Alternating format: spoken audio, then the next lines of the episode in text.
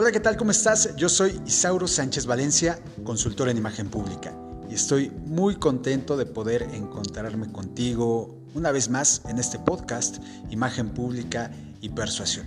Un espacio donde hablamos de la importancia, de la trascendencia y del poder que las estrategias de imagen pública junto con la persuasión tiene sobre nosotros y sobre nuestras audiencias.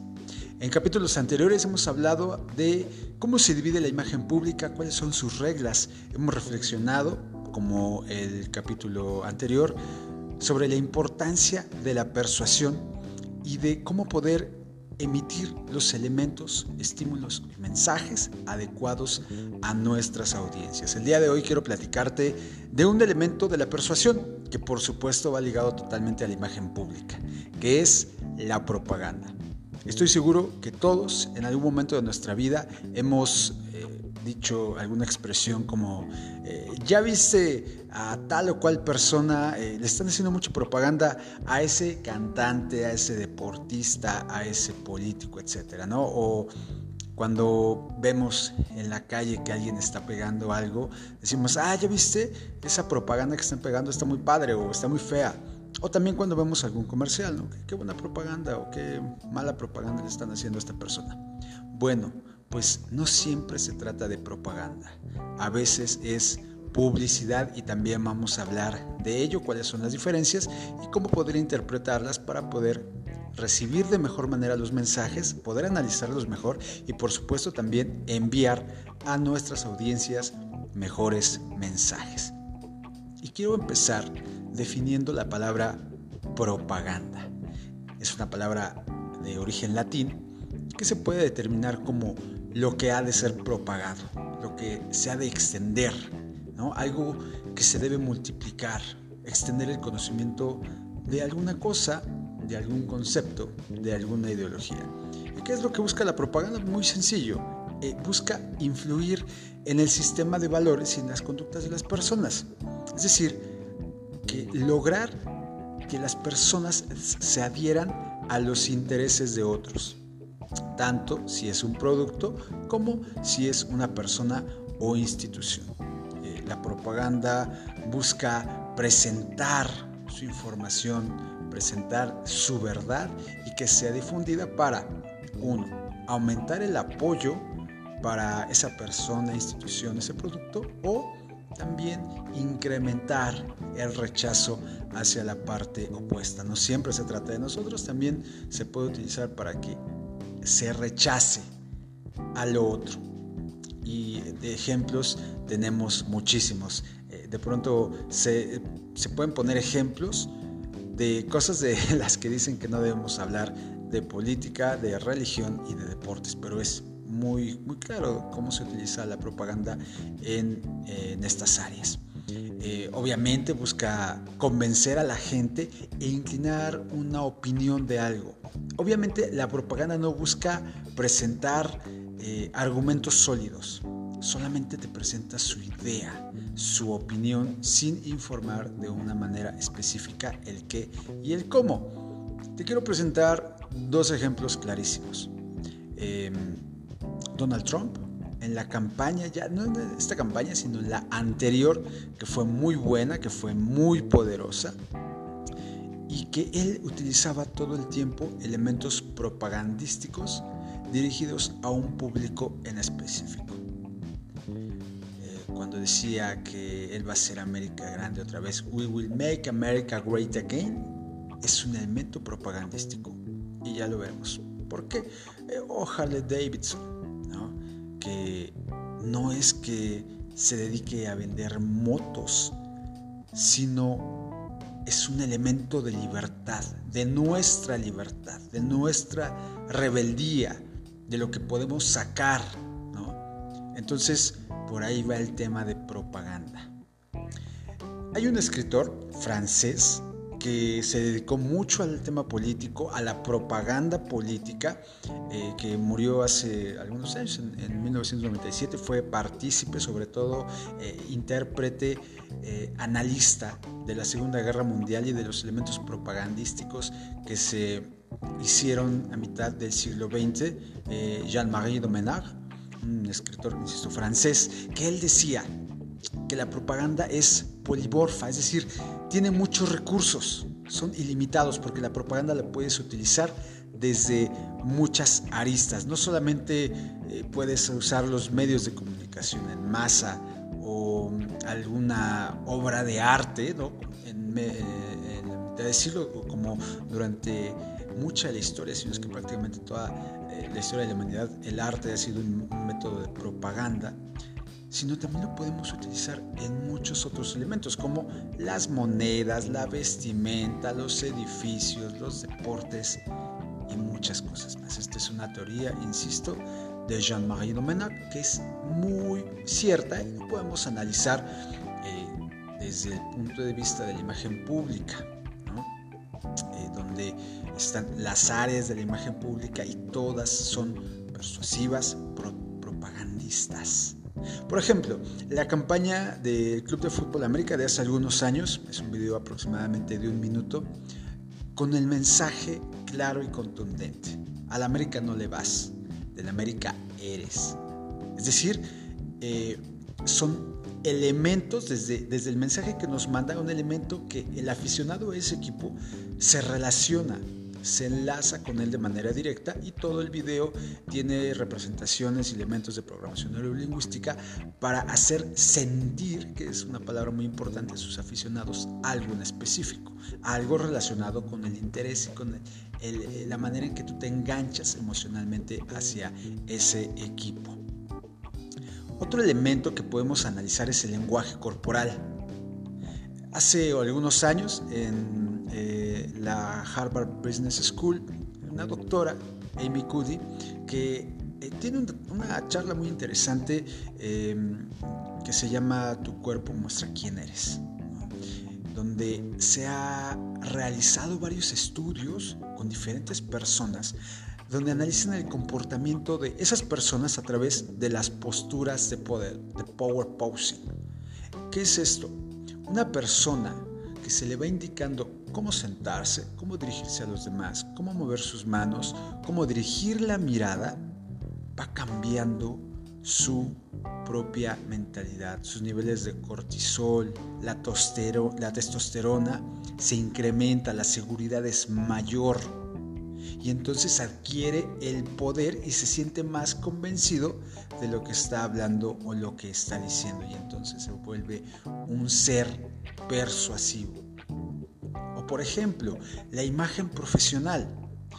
Recuerden que de acuerdo a la teoría que el doctor Víctor Gordoa eh, nos indica es la percepción que se tiene de una percepción de una persona o institución, eh, por parte de sus grupos objetivo como consecuencia del desempeño de una actividad profesional. La pregunta aquí sería, ¿cómo se propaga por medio de los protocolos? Sonaría raro, ¿no? Saludar, ¿A poco es un protocolo? Claro, perdón, ¿a poco puede ser propaganda y hablar es un protocolo? Bueno, pues claro que puede ser este, un elemento de propaganda. El saludo. Eh, no sé si ustedes recuerdan todos los protocolos que seguía el ejército nazi o eh, los ritos masónicos, el saludo masónico, todos los protocolos que hay alrededor. Algo más sencillo, los honores a la bandera que tienen un protocolo.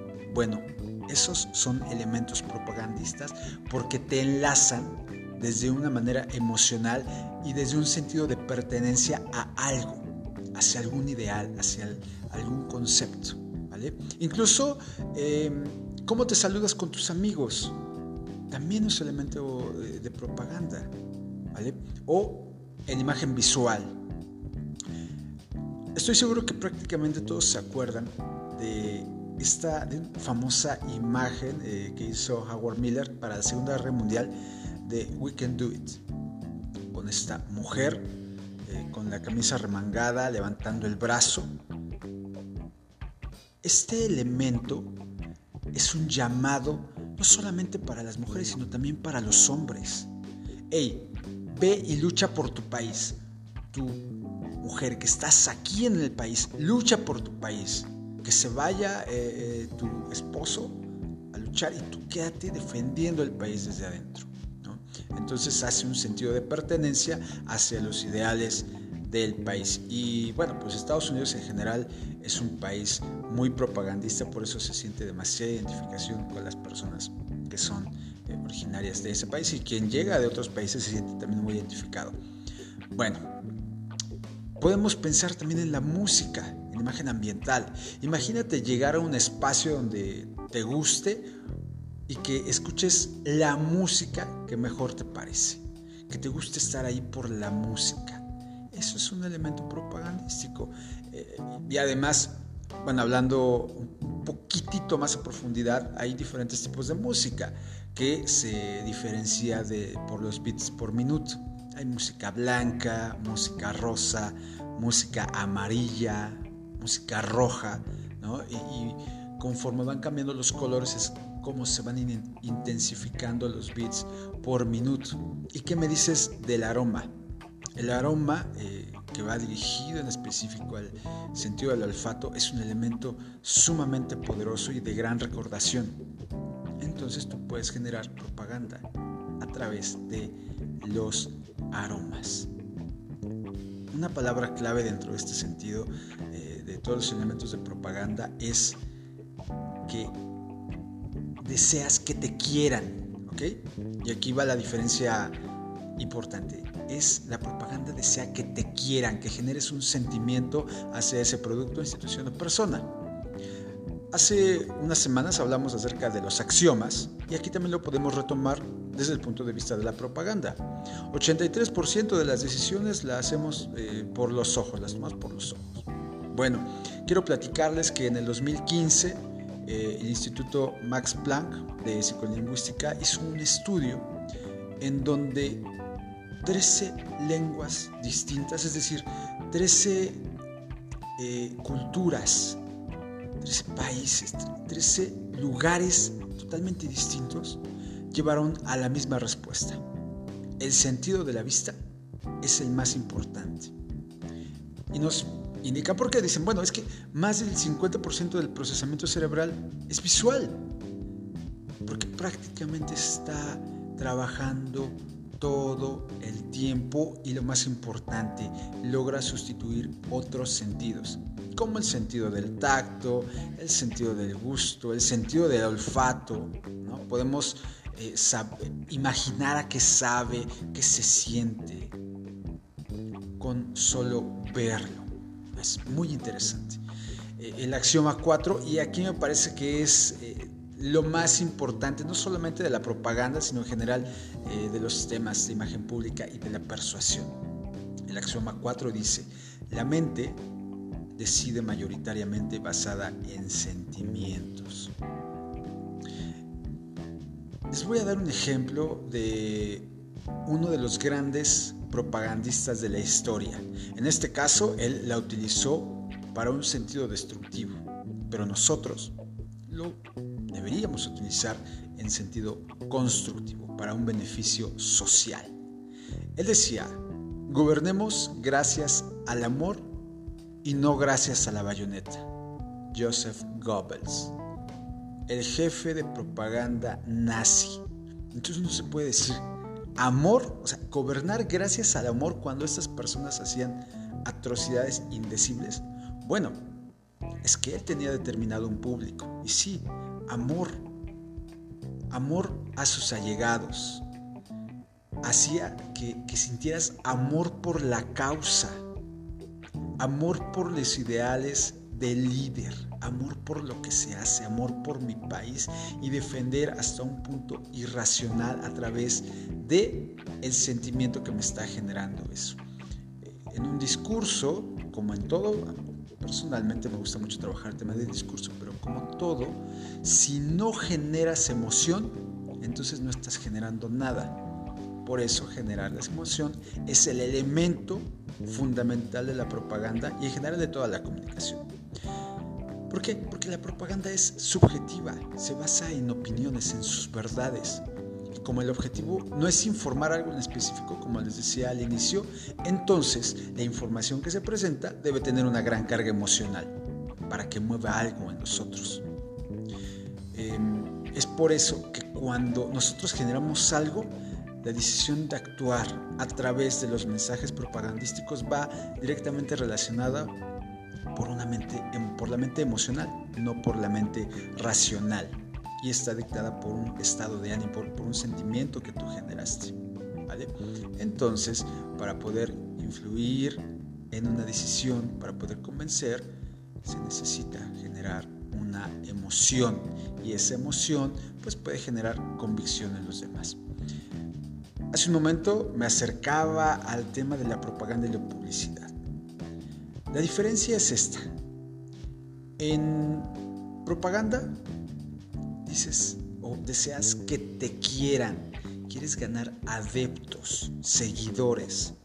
La publicidad es cómprame. ¿Vale? Solo quiero que me compres. No me importa si te gusta o no, si me quieres o no, no me importa, cómprame ya. La propaganda no propaganda es más profunda y te voy a, platicar algunos ejemplos en específico. Primero, la publicidad es directa, no busca eh, ocultar sus deseos de vender. Es, dicen, 50% de descuento y ya. La propaganda es menos directa, generalmente disimula los objetivos y eh, puede tardar más en causar el efecto. Vamos a pensar, ahorita que, está un tema de promoción muy importante, de descuentos y todo esto, Amazon, AliExpress, Wish, Linio y todas las tiendas en línea que tú conozcas y no en línea sino también de manera física te dan descuentos, te dan promociones por tiempo limitado, dos por uno, cómprame ahorita, ya. Por ejemplo, la diferencia con la propaganda. En el 2018 Levi's. Y les recomiendo que vayan a ver este, este comercial, este producto audiovisual. Nos muestra un video en donde un papá entra a una tienda Levi's, compra una chamarra donde se personaliza la chamarra y le empieza a personalizar con estuperoles.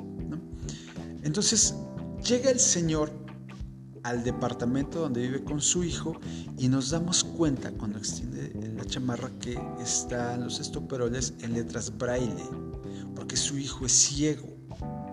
Y las letras braille dicen, Anywhere you go, I always be there.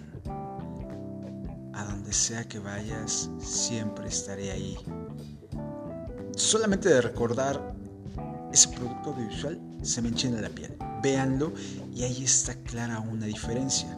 No te está diciendo cómprame chamarras al 2x1, te está dando un mensaje más profundo. Otra cosa es que la publicidad mide los resultados a corto plazo a través de las ventas. Y como les decía, la propaganda pues siembra la semillita una vez y otra vez y otra vez. Probablemente más adelante va a conseguir los resultados deseados.